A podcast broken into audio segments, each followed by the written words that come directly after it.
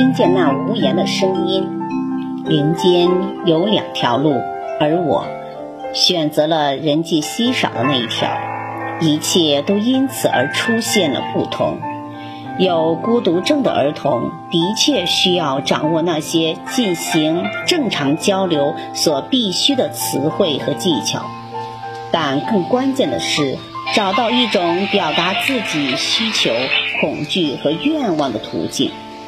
我们必须要让孤独症孩子的想法和感觉被听见，即便那是无言的声音。